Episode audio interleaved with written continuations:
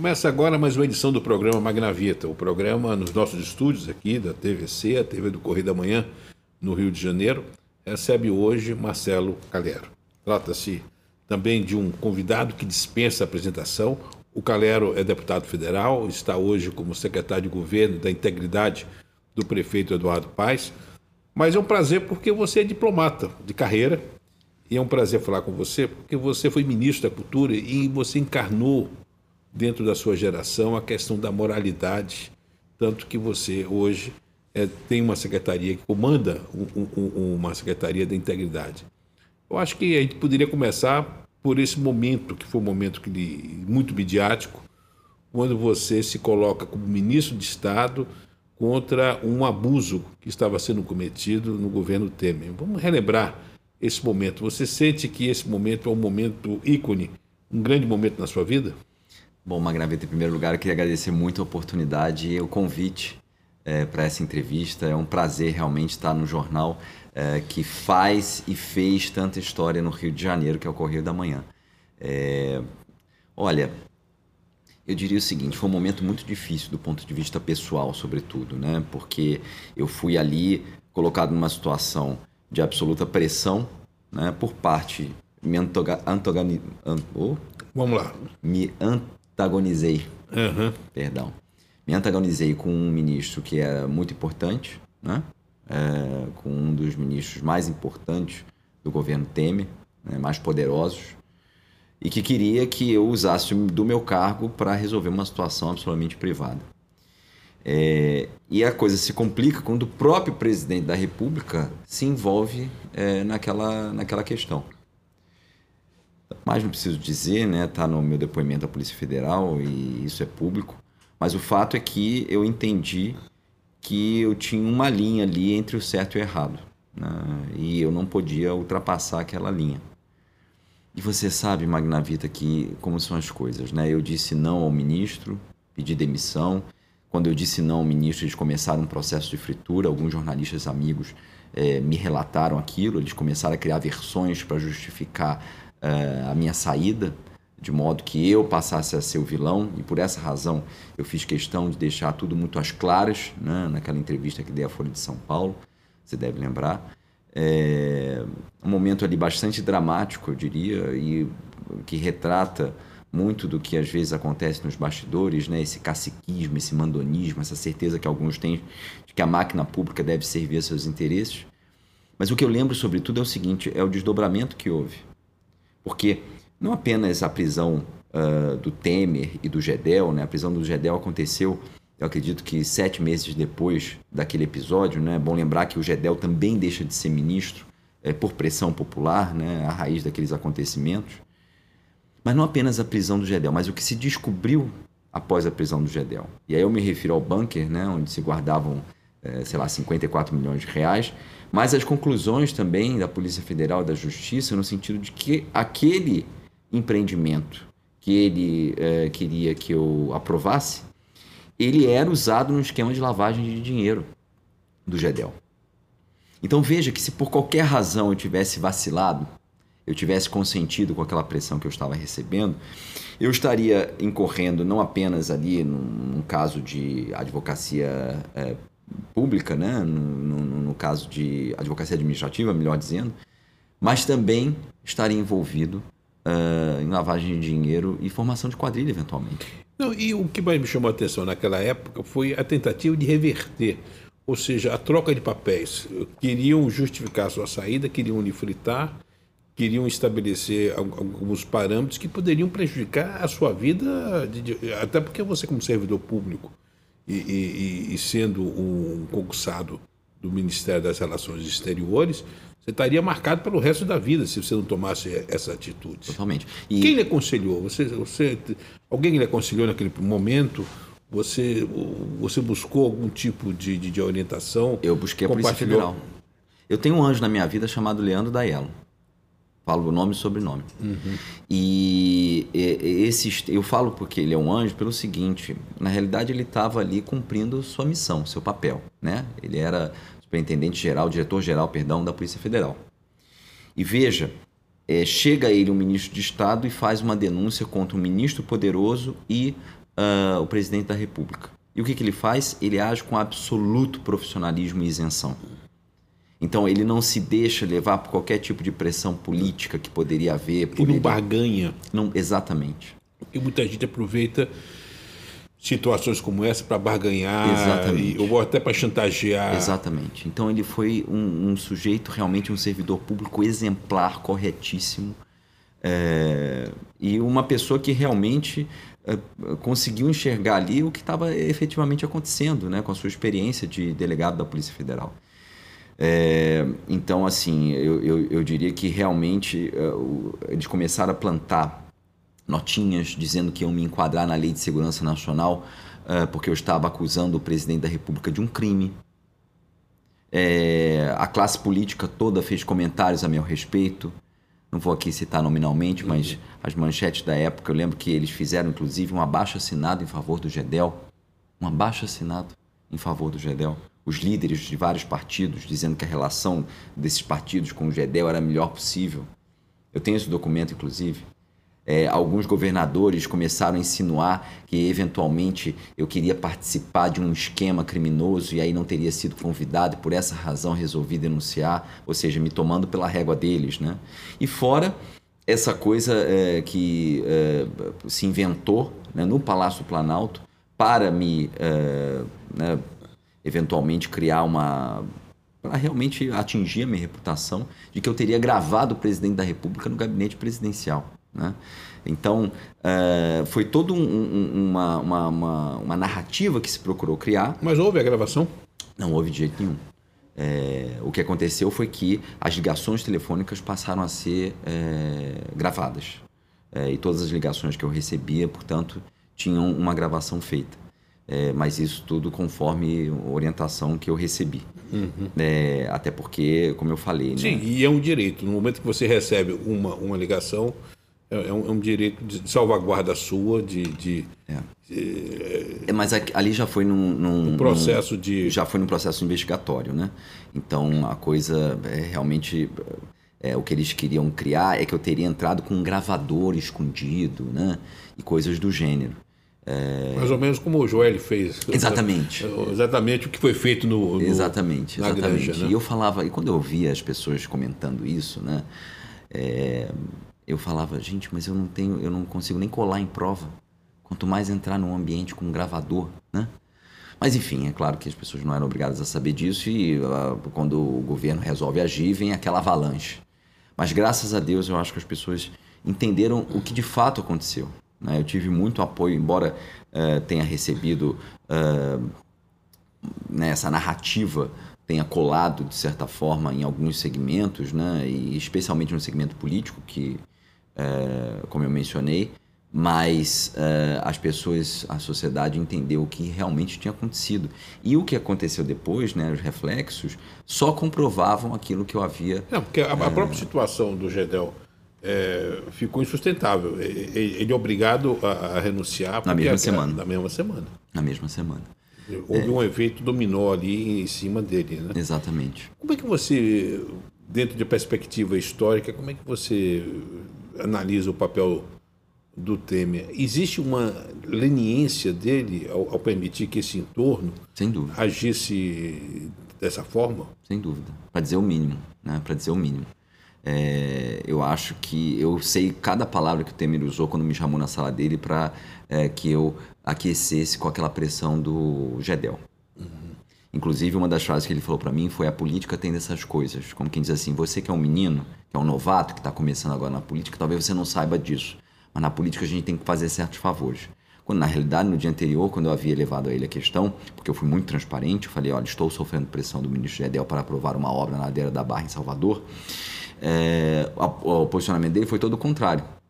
E veja uma coisa que me parece muito curiosa, né, Magnavita, porque é, eu tinha tido a oportunidade de despachar muito poucas vezes com o presidente Temer.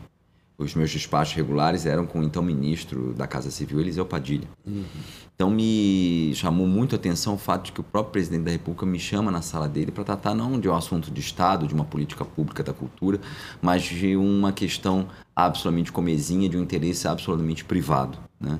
É, isso tudo me chamou muita atenção. Eu acho que diz respeito muito ao perfil de político que nós tínhamos ali. Você não acha perigoso? Outro dia eu comentei isso aqui, quando você vê alguns personagens, como Ciro Nogueira, hoje na Casa Civil, quando você vê um, um, um Fernando Bezerra, que usava o, o jatinho do, do, Ricardo Magro para cima e para baixo, e o filho dele, que é Fernando Coelho, é Bezerra, mas ele usa o sobrenome Coelho, e que é tentando nomear um preposto do Ricardo Magro para a direção da INP.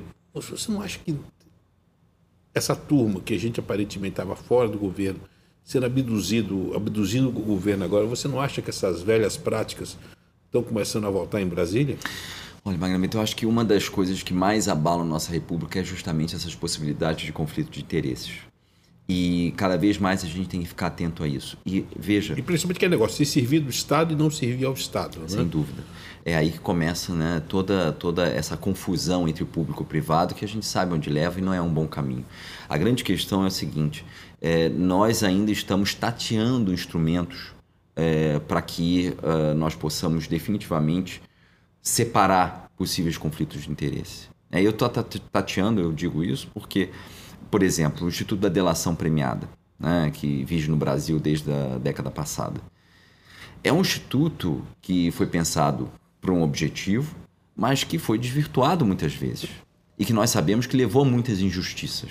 Né? Levou a muitos casos em que havia denúncias vazias, que não eram comprovadas, que não eram nem sequer investigadas, que eram levadas à justiça sem a devida investigação. Então, é, nós precisamos ainda entender que elementos nós podemos utilizar e que ferramentas das quais a gente pode dispor para minimizar as possibilidades de conflito de interesses. Né? Na Prefeitura do Rio, por exemplo, na Subsecretaria de Integridade, nós criamos um questionário né, bastante é, contundente, tanto para as empresas, é um programa que a gente vai, os fornecedores que a gente está implementando agora, quanto para os nomeados. Só que veja, mesmo assim, nós temos muitas dificuldades. Porque, por exemplo, se nós, é, por qualquer razão, identificamos algum tipo de conflito de interesses, ou vamos ser um pouco mais fortes aqui, alguma questão reputacional de uma empresa. Para eu afastar essa empresa de um processo licitatório, eu não tenho a ferramenta. Eu não disponho de uma Mas ferramenta. Você é legislador, você tem mandato. Eu, eu, eu queria. Vamos entrar na questão da prefeitura, mas eu queria ainda é resgatar qual foi o seu reencontro com esses políticos quando você conquista um mandato, conquistou, fez um belíssimo trabalho eleitoral, conquistou, suplantou inclusive o Otávio Leite em 159 votos, que garantiu a você a titularidade do mandato, e o Otávio ficou na suplência, e você assume e você está na Câmara encontrando aqueles que estavam colocando o dedo. Como é que foi esse reencontro? O Marcelo é, que volta como deputado Calero encontrar esses pares que você inclusive alguns que subscreveram essa carta do, dos partidos. Como é que foi esse reencontro? É curioso, né, Margarida? Porque a política realmente é muito fluida, né? É, olha, essa legislatura ela foi marcada por um grupo de renovação bem interessante. Né? Movimentos políticos que se fizeram representar no Congresso e essas pessoas são os meus maiores e melhores interlocutores. A Tabata, por exemplo? Tabata, e mesmo deputados, aí eu, eu, queria registrar isso também, né? ou seja, pessoas que já estão na política, mas que têm uma visão muito arejada do fazer político, né? é, muito contemporânea. Vamos dar alguns nomes. Por exemplo, o deputado Alex Manente, que é o líder do meu partido atual, o deputado Daniel Coelho, é, por Pernambuco, o deputado Raul Henry, de Pernambuco também. É, enfim, estou sendo injusto aqui, porque não vou mencionar todos, é, mas tem o deputado. É, e da bancada do Rio? Na bancada do Rio a gente tem pessoas icônicas também, né? E aí em todos os aspectos ideológicos, né? Nós temos o deputado Marcelo Freixo, eu ia falar do deputado Israel Batista do Distrito Federal é, deputado Marcelo Freixo, o próprio deputado Molon, a deputada Benedita da Silva, é, enfim, nós temos deputados que realmente marcam o seu trabalho e aqui concorde-se ou não com a sua ideologia, né? E nós precisamos ter essa visão bem republicana. Pessoas que, é, com o seu trabalho, trazem pautas legítimas, trazem agendas, de novo, concorde-se ou não com seus posicionamentos, mas que tem ali uma conversa madura. Né? Agora, Marcelo, Agora houve embate. Sim, vamos lá, fala dos embates. Houve, porque, por exemplo, a gente tem deputados que foram líderes do governo Temer né, e que já se valeram dos microfones é, do parlamento para me atacar frontalmente. E não ficaram sem resposta, por óbvio. Teve né? uma vez que você saiu do plenário e voltou, né?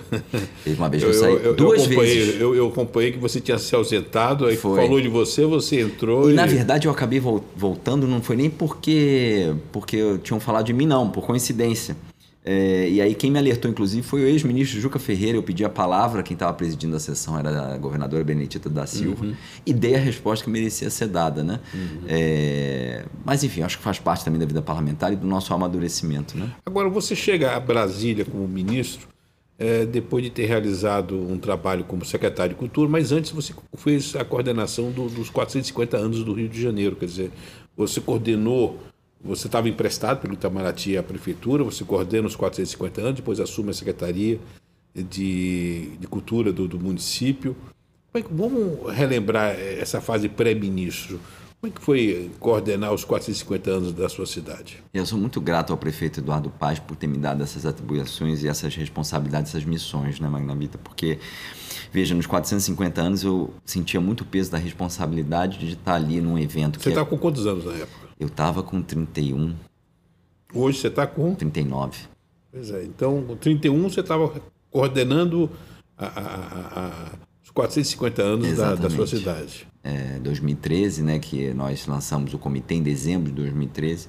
Então, assim, o que acontecia ali é que uh, nós tínhamos muito presente que era um evento que acontecia ali entre Copa do Mundo, Olimpíada, ou seja, nós tínhamos que ter uma identidade muito própria. E mais do que isso, a memória afetiva que o carioca tinha e tem do quarto centenário.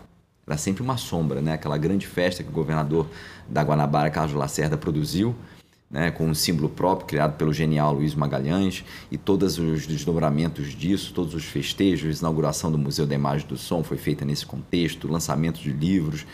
Ou seja, era um portfólio de ações e a gente tinha por obrigação, claro, chegar pelo menos próximo daquilo que foi. Né? E aí tivemos o respaldo político do prefeito, o respaldo político que se desdobrou no respaldo orçamentário também, e acho que os cariocas é, tiveram uma comemoração à altura da grandeza da sociedade. E você teve a chance também de integrar o comitê do, do, dos Jogos Olímpicos. Você não acha que o, que o Brasil ainda não, não... E nós temos um pecado de, de, de não dar dimensão do que foi ter o planeta se encontrando na nossa cidade eu, eu, eu, acho que a memória olímpica é, é, é, é ela está muito anulada pela importância que foi esse momento para a cidade do Rio. É, eu até o prefeito Eduardo Paz outro dia postou, outro dia não, já faz um tempo, uh, um trecho do, da cerimônia de abertura das Olimpíadas. É um convite até que eu faço que as pessoas possam revisitar esse momento e aí talvez elas vão ter justo, justamente a grandeza que você menciona, né, Magna Vita? Porque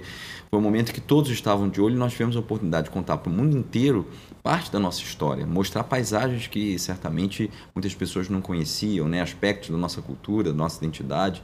Enfim, é, é, eu acho que às vezes nos bate forte a tal da síndrome de vira-lata, né?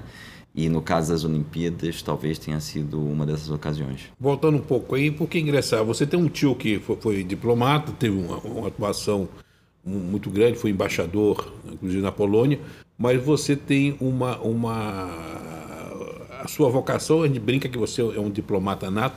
Como é que despertou você o Rio Branco? Eu sempre quis ser diplomata. Outro dia eu tava, eu guardo muita coisa antiga. Eu gosto de guardar, tenho isso por hobby. E outro dia eu tava. Achei um livrinho da minha catequese. E aí tava lá: O que você quer ser quando crescer? Quero ser embaixador. Acho que por conta da influência desse meu tio, né? A filha dele também foi diplomata, minha prima, já é falecida também. É... Então esse mundo assim sempre foi meio próximo, né? Eu sempre vi aquele tio como uma, aquele senhor muito respeitado, que tinha uma vivência no exterior e que aquilo era muito bom. É, sempre tive aptidão pelas matérias mais humanas, né? Geografia, história é, e por línguas. Então eu acho que esse conjunto acabou me posicionando bem para o concurso e, e me despertou realmente essa vocação. Eu tive a oportunidade de trabalhar antes na iniciativa privada, em empresas multinacionais. É, isso, claro, também te deixa é, num ambiente, num contexto né, de várias nacionalidades, de negociações e acaba. Como é que surgiu o, o, o, Vamos primeiro pegar os seus primeiros passos. Você se forma do Rio Branco e aí? Ah, sai como terceiro secretário, né? Terceiro secretário. E aí? É, na realidade, a gente já entra até no Rio Branco, isso foi uma mudança que o Fernando Henrique fez, né? Nós já entramos no Rio Branco como terceiro secretário, que é essencial para aqueles alunos que não vêm de famílias uhum. abastadas, né? É, e então eu sou lotado, eu tinha trabalhado na Petrobras. Eu fui concursado da Petrobras, do jurídico da Petrobras, antes de entrar no Itamaraty. E você é advogado? Sou advogado, de formação, me formei pela UERJ. E aí, é, na Petrobras, eu trabalhei na área internacional, no jurídico internacional. Meu chefe era o Dr. Ney Teles. E aí o que acontece é que quando eu entro no Itamaraty, é, dependendo do seu, da sua posição, você escolhe a área que você quer ir. E as áreas mais cobiçadas eram as áreas da Subsecretaria Geral de Política, SGAP. Dentro da SGAP tinha um departamento de energia. E eu fui o 03 de turma. Então eu era o terceiro a escolher. Praticamente tinha toda a lista à minha disposição. E por conta de ter trabalhado na Petrobras, eu resolvi escolher. Energia. Departamento de Energia. Trabalhei na, na divisão de recursos energéticos não renováveis a minha chefe direta era a hoje embaixadora Vivian Loss, que hoje, precisamente, é, no dia 25 de novembro, foi é, confirmada pelo Senado como nossa nova embaixadora na Namíbia. Então, uma pessoa que teve uma carreira aí bastante brilhante. E aí eu fui trabalhar no Departamento de Energia, fiquei lá durante dois anos. Em 2010 resolvo me candidatar pela primeira vez. Então já estava mordido ali pela mosca da pela mosca da política. Me candidatei pelo PSDB, onde eu havia me filiado em 2005. Eu acho muito engraçado quando alguém me chama de comunista, de petista, enfim. Eu estava na oposição ao PT desde 2005, no auge do presidente uhum. Lula. Mas o fato é que é, fui candidato pelo PSDB, foi uma candidatura bastante frágil, né? não tinha recurso, não tinha é, maiores apoios. Você foi candidato a? Deputado federal. Deputado federal. Eu era muito próximo, né, minha família muito próxima da família Quantos da... votos você teve? Dois mil e pouco. 2.700. Mas foi um aprendizado, né? Um grande aprendizado. E mesmo 2.700 pessoas, eu não conheço 2.700 pessoas diretamente. Ou seja, de alguma forma minha propaganda serviu, Chegou né? chamou atenção. Né? Imagina você que eu, eu peguei o meu FGTS da época de Petrobras e usei para campanha. Mas você já estava no Itamaraty? Já, já estava no Itamaraty, fazia três anos. Tem uma licença, né? Entra uma, uma, uma, uma licença. licença. de dois, dois meses, né? Enquanto dura a campanha. Mas esses votos seus, acho que a Maria Tereza pegou. A tua mãe foi responsável pela maior parte deles. Ah, aí, mas né? com certeza. Porque ela é uma cabo eleitoral sua. Fortíssima. E ela tem as famosas listas da Tereza, que são ela resgata pessoas que fizeram parte da nossa história, que tiveram algum convívio conosco, e ela consegue por meio de contatos obter o telefone dessas pessoas. Em 2018 ela fez isso também.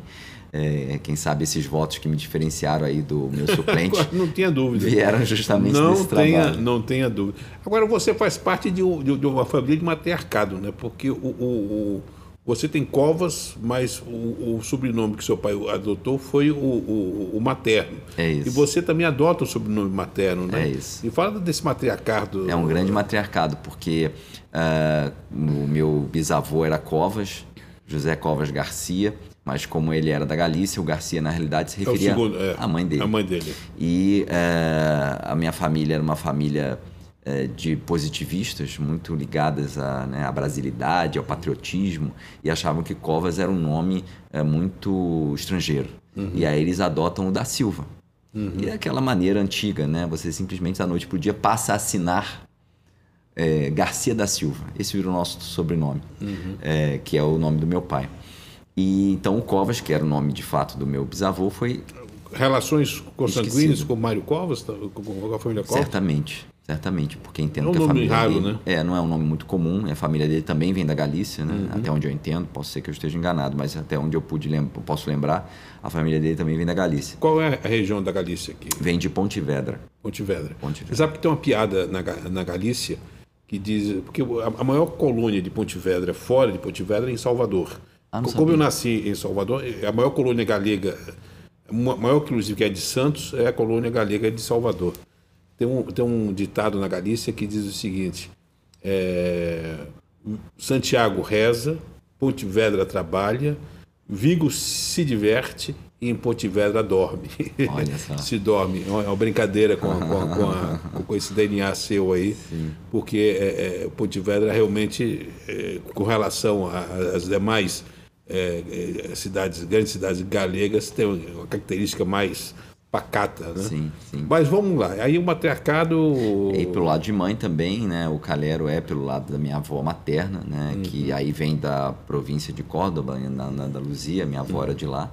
É, então eu acabei, no fundo, eu tenho todos os meus. A, a, exceção do Faria. O Faria, sim, vem do meu avô, vem do meu bisavô, mas os dois meus sobrenomes é, que eu acabo usando, né? São. Você ingressa no, no Itamaraty com quantos anos?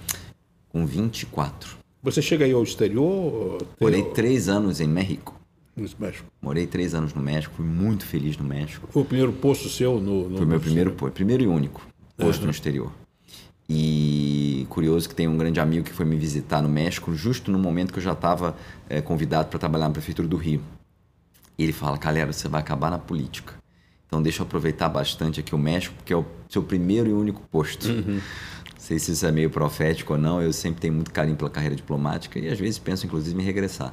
Mas você tendo sido ministro de Estado, você não volta como terceiro secretário. Você, você hoje já está como que Hoje eu estou como primeiro secretário. Primeiro secretário, é, né? Mas no momento que eu voltar, se eventualmente eu voltar, eu volto no. no Porque você, é, tendo sido ministro nível. de Estado, você tem algumas regalias adquiridas, não? Nenhuma. Nenhuma? Nenhuma. Nenhuma. Inclusive eu sempre brinco, né, que as pessoas às vezes me chamam, ministro, usam alguma coisa assim, eu falo, olha, o meu único único título que eu realmente tenho por direito é o de secretário, uhum. que é correspondente à minha carreira, que uhum. a carreira de diplomática, como você bem sabe, é muito militarizada, né? Uhum. É a carreira civil mais hierarquizada, mais militarizada que tem. E os níveis hierárquicos servem como patente, né? É, vamos aproveitar, antes de entrar no, no, aspecto da prefeitura e do aspecto pessoal, vamos falar um pouco de, do Itamaraty. Eu, eu considero uh, o, o Itamaraty uma instituição daquelas fundamentais para o Estado, ou, ou, seja, é uma função de Estado, tem uma, um, uma, formação, durante muitos anos foi uma elite intelectual que, que se teve, que se formou no, no, no Itamaraty, aliás, um celeiro de, de, que forneceu grandes nomes até para a iniciativa privada posteriormente. Me fala um pouco do, do Itamaraty por dentro.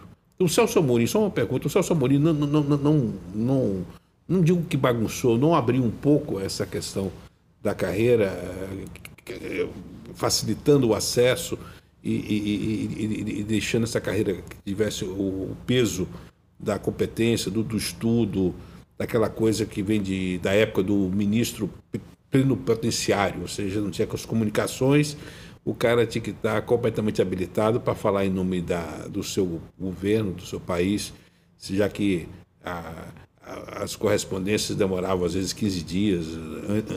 Me fala um pouco, faz um retrospecto sobre é, isso. Acho que o, a gente pode sintetizar o Itamaraty com uma fala do ministro Azeira da Silveira, né, embaixador Azeira da Silveira, que ele dizia que a melhor tradição do Itamaraty é saber renovar-se, né?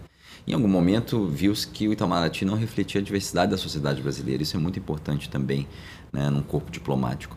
Eu entendo, meu entendimento, que fez esse movimento naquele momento, mas sem abrir mão uh, dos parâmetros né, de seleção uh, que nós tínhamos. É, muito se falou na época dos idiomas, né? continuou se exigindo os idiomas, e não apenas a exigência, mas depois também a gente continuou tendo um treinamento em relação a idiomas bastante mais forte, inclusive, do que o anterior né, do que o momento anterior.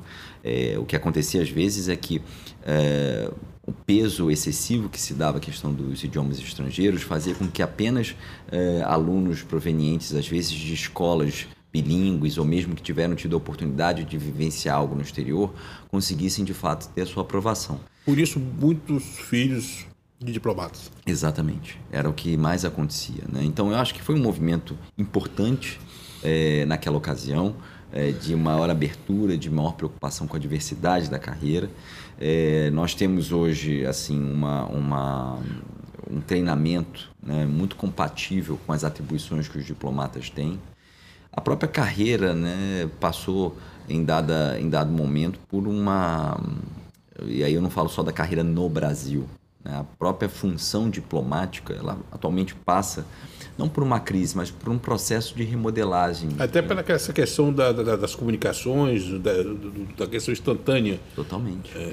Eu ainda peguei, e hoje não acredito que esteja tão mudado, mas é, de fato, quando nós íamos para uma missão no exterior e nós é, fazíamos lá as instruções, para além daquele papel que nós levávamos, nós não tínhamos muito mais maneiras né, de. Não existia o WhatsApp há 10 anos. Então, nós não estávamos tão assim, com a comunicação tão fluida. Mas podia acontecer, claro, você fazia uma ligação celular, é, ou você fazia um e-mail, mas não era algo ali instantâneo como é hoje. É, hoje, o, sei lá, o, o seu chefe está acompanhando a sessão plenária de uma determinada conferência na televisão, está lá no WhatsApp contigo, né, calibrando os movimentos. Então, uh, eu acho que até por conta disso, né, a COP, por exemplo, essas conferências das partes é, que acontecem sobre as mudanças climáticas, né, sobre o acordo de mudanças climáticas, esse modelo de grandes conferências é um modelo do pós-guerra que certamente vai passar por um processo de revisão. Né? O que, que se alcança numa conferência dessa dimensão, é, até a maior participação da sociedade civil, primeira grande conferência internacional que nós vemos uma participação efetiva da sociedade civil foi a Rio 92. E eu diria que muito imbuída do espírito carioca, em que a sociedade civil se faz presente. Né? Nós lembramos das tendas que foram feitas né, lá no Parque do Aterro do Flamengo, é, enfim, é, toda aquele, aquele, aquela energia que veio da sociedade civil, aquilo ali foi paradigmático para as conferências que vieram depois. Nenhuma conferência da ONU, depois da Rio 92, conseguiu ser feita sem que houvesse uma participação efetiva da sociedade civil. E eu acho que isso tende a se adensar tende a, a se fortalecer daqui para frente. Você tem sido o, um representante da bancada dos diplomatas do Itamaraty na Câmara Federal? Bancada única. É bancada única, sim, isso, isso que eu ia puxar. Você tem, foi procurado, tem sido procurado para defender uh, os interesses, porque você passa a ser um defensor natural da sua carreira, né? É, é, sim, nós temos lá a Associação de Diplomatas Brasileiros, é, que é conduzida muito bem pela embaixadora Maria Celina. É, a, a carreira, né, ela tem uma questão, assim, nós acabamos sendo muito ciosos de entrar em embate com o governo, pela nossa própria natureza, não somos nada belicosos. Isso faz com que, às vezes, inclusive, tenhamos perdas, não estou dizendo apenas de salário, mas de condições de trabalho, sobretudo. É... E nós passamos por um momento muito difícil correspondeu aí ao, à gestão do Ernesto Araújo. Pois é, eu queria perguntar sobre isso porque a chegada do, do, do, do França foi um alívio, porque o França tem um outro perfil, né? o chanceler atual. Né? Sem dúvida, eu não conheço pouco, mas até onde eu entendo, pelos relatos que recebo, uma pessoa muito menos belicosa, para dizer o mínimo, né? É, e que entende o papel do Itamaraty como uma instituição de Estado é, e de maneira muito bem dosada, muito calibrada. O, o Ernesto foi um acidente de percurso, né? Foi, foi um ponto fora da curva. Né? É. É, Mas a instituição acho que era tão forte que ela conseguiu criar anticorpos e superar isso, né? Ela foi resiliente. É, é, é, ela não ficou sequelada com essa passagem não, né? Ela foi resiliente. Claro que gera alguns traumas, né? Mas eu acho que ao fim e ao cabo ela foi resiliente. Agora, de fato, nós precisamos entender que há certos consensos que nós conseguimos que são extremamente favoráveis aos nossos interesses, obtidos desde a Segunda Guerra Mundial pelo Sistema Internacional de Concerto das Nações, não podem ser abandonados. Né? Porque aí uh, nós tivemos a certa altura... estabilidade jurídica, quer dizer, você tem um ordenamento internacional que tem que ser obedecido, não tem como... como... É isso. E você viu que os Estados Unidos deu, soube dar a reação dele ao, ao momento que viveu lá.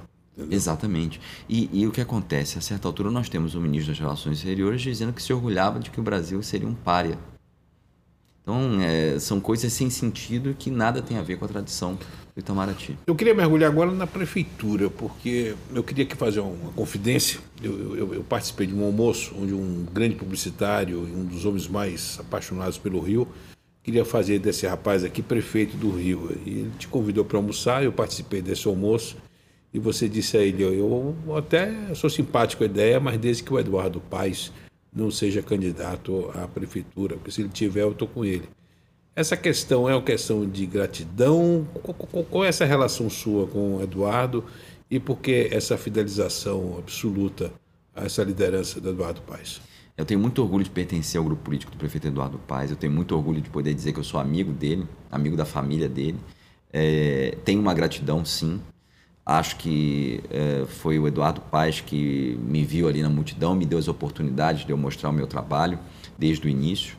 É, mas mais do que isso, eu acho que o Eduardo Paes é a grande liderança que o Rio de Janeiro tem hoje. E, naquele momento, você sabe que nós fazemos oposição ao governo Crivella, nós entendíamos que, a despeito de todas essas, eh, digamos, questões pessoais e dos atributos pessoais do prefeito, Eduardo Paes, havia também a questão da liderança política que fazia dele o grande candidato para se opor ao então prefeito Marcelo Crivella. Eu diria até antes, né? Porque você está gravando essa entrevista no dia 25 de novembro e a manchete do Correio da Manhã foi exatamente ah, transcrever um depoimento de um ministro do STJ que apontava o, o absurdo que foi aquela operação feita pelo Marcelo Bretas, um juiz do TRF, que aliás está vivendo um inferno astral muito grande pelas coisas que fez, está tá, tá colhendo o que plantou, em benefício a, a, um candidato juiz que era amigo, que aliás contrata depois a irmã do Bretas, bota familiares do Bretas no governo, foi o Wilson Witzel. Eu, eu, eu acho que ali houve um atropelamento do Eduardo que é, o, o, Rio sentiu muito, porque aquele momento era o momento do Eduardo ser governador do estado. Sem dúvida. Foi uma eleição muito dolorosa para o Rio de Janeiro em, né, como um todo e para nós em particular, que acompanhávamos o prefeito Eduardo Paes. Eu tive chance de participar mais ativamente no segundo turno da campanha, até porque no primeiro estava muito envolvido com a minha própria campanha. Mas foi muito doloroso porque a gente sabia é, quais eram os planos do prefeito né, para o governo do Estado, o que, que o Estado iria avançar é, caso o prefeito tivesse sido eleito. Mas foi uma eleição fora da curva. Né? Acho que as pessoas é, se agarraram ali em tábuas de salvação, salvadores da pátria, pessoas que. É, questão messiânica do, do, Exatamente. Do juiz probo que. Exatamente. E. Você sabe que o Correio da Bahia não estava ainda é lançado, estava adormecido ainda, mas eu tinha o Jornal da Barra, tem o Jornal da Barra. E o Jornal da Barra fez editorial de capa, declarando voto, como os jornais americanos fazem, declarando Sim. voto a, a, ao Eduardo, e nós fomos assim no calo do, do, do, do pastor Everaldo e no calo do Witzel, porque desde aquele momento nós não caímos naquela ladainha dele. A gente. Aliás, foi uma das coisas até que motivou eu procurar um título que tivesse uma abrangência maior, porque eu queiro não queiro, o Jornal da Barra estava limitado a ser um jornal regional e até foi uma das coisas que me levou a buscar, porque é, é, e quando nós começamos com o Correio da Manhã, o Correio foi o, o, o jornal que revelou muito mais é, de, de, forma de vanguarda antes dos outros veículos, porque havia um pacto é, dos outros veículos com relação a, ao Witzel, que envolvia interesses comerciais, tudo isso, e o Correio entrou na jugular do VIX desde o primeiro momento. Inclusive, eu estava te mostrando aqui na, na, na entrada da, no, do nosso estúdio, a gente tem aquela capa onde a gente mostra a assinatura do próprio punho dele, do, que foi uma, descoberta do, do, do jornal. Batona cueca. Mas o, mas o Eduardo tem essa capacidade de se reinventar, tanto que ele volta à prefeitura depois e, e, e você abre mão até da possibilidade de ser candidato, empresta, empresta essa questão da integridade, que você trazia essa bagagem, conquistou o mandato por isso, teve essa visibilidade e empresta esse tipo de, de, de, de contraponto ao que a mídia estava fazendo na campanha do Eduardo. Isso ficou bem claro na época, né? É, a, a, o prefeito já tinha na eleição de 2018, porque foi uma eleição realmente atípica, né? E acho que até houve ali uma dificuldade de comunicação desse assunto, por todas as circunstâncias, né? É, mas já em 2018, o prefeito Eduardo Paes tinha trazido para o seu programa elementos relacionados à integridade pública. E veja que naquela altura ainda era mais inovador ainda do que é hoje.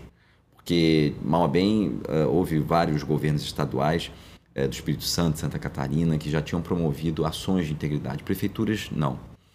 Quando uh, nós chegamos na campanha de 2020, e desde o início, como você bem lembrou, Magna Vita, eu sempre falava que se o prefeito Eduardo Paz fosse candidato, eu não seria.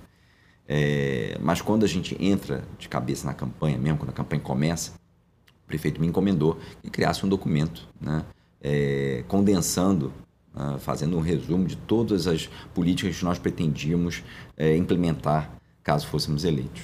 E eu fico muito feliz que hoje, assim, nós olhamos cerca de 80% daquilo que estava prometido ao longo de quatro anos já está implementado no primeiro, no primeiro ano de mandato do prefeito. É... Você criou um legado muito importante compartilhar isso com o telespectador, porque eh, a gente brinca que você está emprestado à prefeitura, porque você é deputado federal, tem um mandato até o dia 31 e vai, no ano que vem, buscar a, a, a sua reeleição e, quiçá, você vai, vai, vai ser vitorioso. A gente precisa de quadros com, com, com, com esse perfil seu na Câmara Federal. Mas você está deixando um legado muito sólido nessas amarras jurídicas e da estrutura da, da integridade dentro da prefeitura. Né? Você vê que nós estamos aí com o período, com exceção de algumas coisas na área de, de saúde, ou, ou, enfim, Viva Rio, algumas coisas que a gente tem até falado aqui, depois eu quero até que você explique sobre isso, mas a gente, você está deixando um, legado de amarras que a sua passagem está sendo muito sólida, né? É, são programas muito com contornos muito bem definidos, sabe, Magnavita? É, é, a, a, equipe toda é muito, como se diz em inglês, bold, muito é, consistente, né? É, nós, nosso subsecretário de integridade veio da Petrobras, onde exercia cargo semelhante. É, nós temos aí um processo seletivo acontecendo em parceria com a ENAP. Aliás, aqui eu muito agradeço a ENAP, a Escola Nacional de Administração Pública, está fazendo esse processo seletivo para quadros para a área de integridade, né? É, ou seja, e os programas, como eu falei, com contornos muito bem definidos e que têm uh, propósitos e objetivos também muito claros, né? É, agora, o que é importante ser dito? Já me antecipando até um pouco a tua pergunta, mas só de maneira genérica. Quando nós tratamos de integridade, transparência, nós estamos tratando de uma mudança cultural. E toda mudança cultural leva muito tempo para você ver os efeitos de fato surtirem. E às vezes efeitos você vê como é uma prevenção. Até porque tem uma máquina machucada, né? A prefeitura é uma máquina machucada. É, aquele período de, de, de, de, tranquilidade salarial, de sem sobressalto de oito anos do Eduardo, na gestão do Crivella, passou por, um processo onde de repente um vereador que era chefe da Casa Civil mandava mais do que o prefeito, enfim, a máquina foi muito machucada nesse processo. Havia várias distorções, para dizer o mínimo, né? E aí a gente precisa dizer que esse ano o secretário Pedro Paulo é, deu nó em pingo d'água né, com as contas públicas e conseguiu colocar os salários em dia, pagar 13 terceiro que havia sido deixado, o salário de dezembro havia sido deixado sem caixa correspondente, o pre prefeito Crivella acabou preso né? Ele que dizia tanto nos debates que o prefeito Eduardo Paz ia ser preso. Mas ele... não vou entrar nesse detalhe, não, porque eu considero injusta a prisão dele. Essa questão do, do, do, judiciário, da mesma forma que eu ponderei esse uso do judiciário, como foi feito contra o Eduardo na questão de 2018, eh, aí a gente é um outro programa para a gente entrar Mas... nessa bola dividida, porque houve efetivamente um abuso de autoridade e está provado que ele deveria sim ter encerrado o mandato dele. Dizer, essa questão da prisão a forma arbitrária que foi feita, um dia pode ocorrer com o Eduardo, pode, se a gente concordar com isso, a gente vai estar endossando um, um desvirtuamento do, do, do, da justiça. Mas eu não estou comemorando a prisão é. de ninguém, Magnavita, e mais do que isso, eu não conheço o processo. Também não é. posso argumentar, contra-argumentar com você. O que é, é, importante ponderar é que o prefeito foi preso. Sim, sim. Ele e foi isso preso e ele gera um causa então, administrativo. E ele que dizia ele que dizia que o Eduardo seria preso Exato. no debate. E mais do que isso, isso gera um causa administrativo. Né? Uhum. É claro que o presidente Jorge Felipe tentou levar ali o barco bem, mas era toda uma situação muito complexa que, claro, que gera impacto para a administração. E machuca a máquina, a máquina claro. fica traumatizada. E, de novo, você sabe que eu faço oposição ao Crivella eh, e, sempre fiz oposição ao Crivella, na realidade. Né? Agora ele está tentando ser embaixador na África do Sul. A África do Sul sutilmente já disse que não quer, não o quer como Vamos embaixador. dividir essa bola, não, que a ideia foi minha.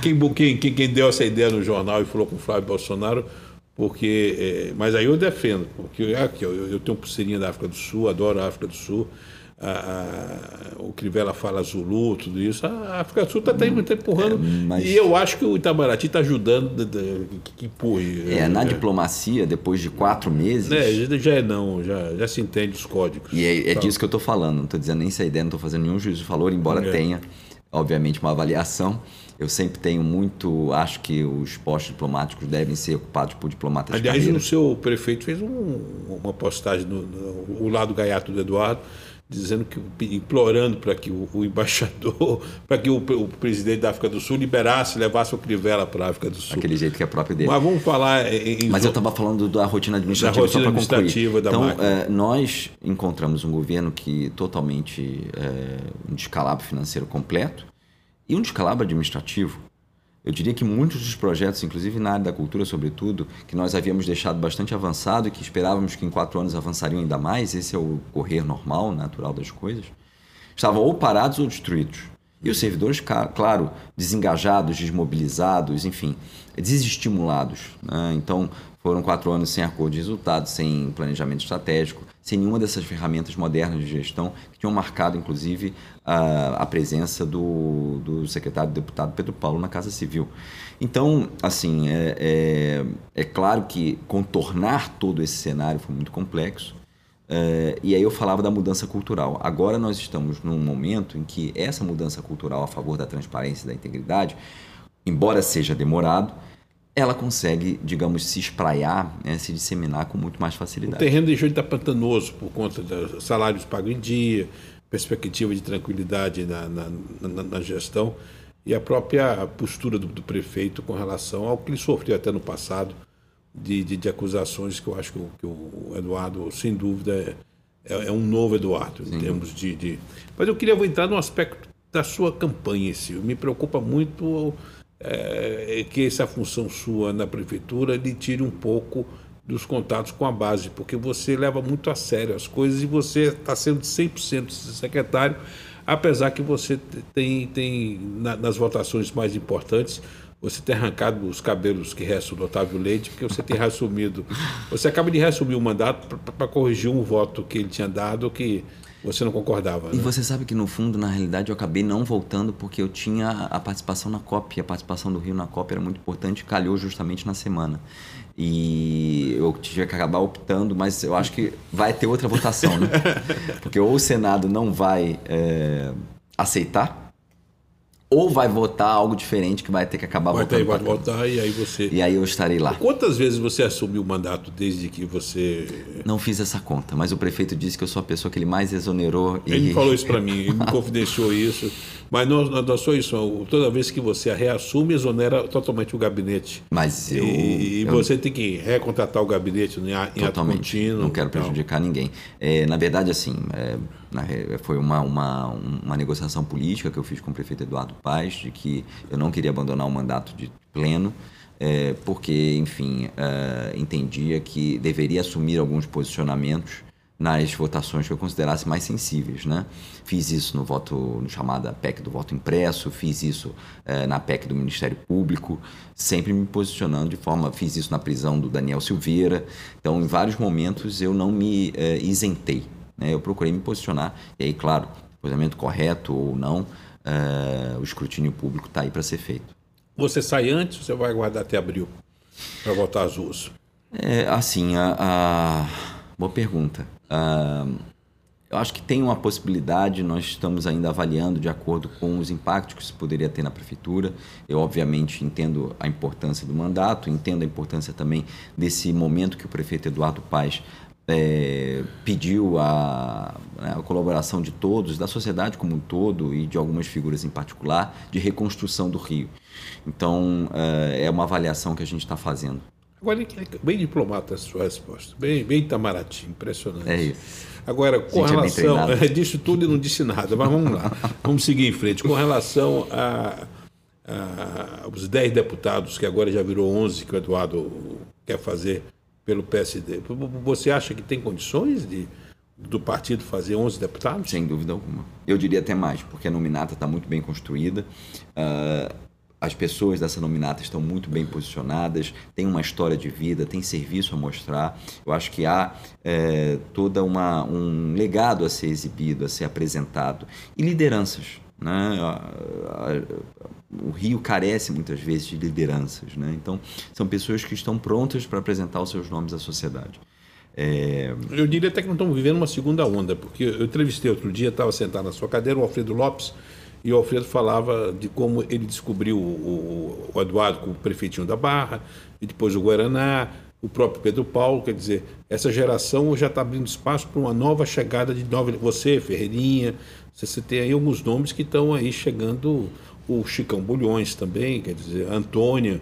Então você tem uma nova geração chegando aí também para ocupar um espaço. Né? É, eu fico muito orgulhoso de ter me colocar na mesma geração que Ferreirinha e Chicão, porque eu tô com muito mais cabelo branco que eles, né? Sou muito mais velho que eles. Mas deixa ele ficar mais uns meses na Secretaria de Educação, que ali uma fábrica de cabelos brancos é extraordinária. Isso, é né? isso. Mas eu sou um pouco mais velho que eles, né? Mas entendo exatamente, né? Eu venho politicamente vem dessa geração. Né? Você não passou para os 40 ainda, você está no 39. É, mas ano que vem já está já tá nos enta, já, né? é. já começo Preocupa isso? Entra na sua lista de preocupações, não? Na realidade, no momento, não. Assim, você sempre te achou muito maduro para a idade... Você sempre teve um passo à frente para a idade biológica sua? Olha, eu não diria mais maduro, mas assim, é, eu entendo que, considerando regular né, das experiências que as pessoas têm, eu acabei tendo experiências muito, digamos, contundentes em idades pouco avançadas. Né? Fui... Você foi o, o, o, ministro mais jovem do, do governo, né?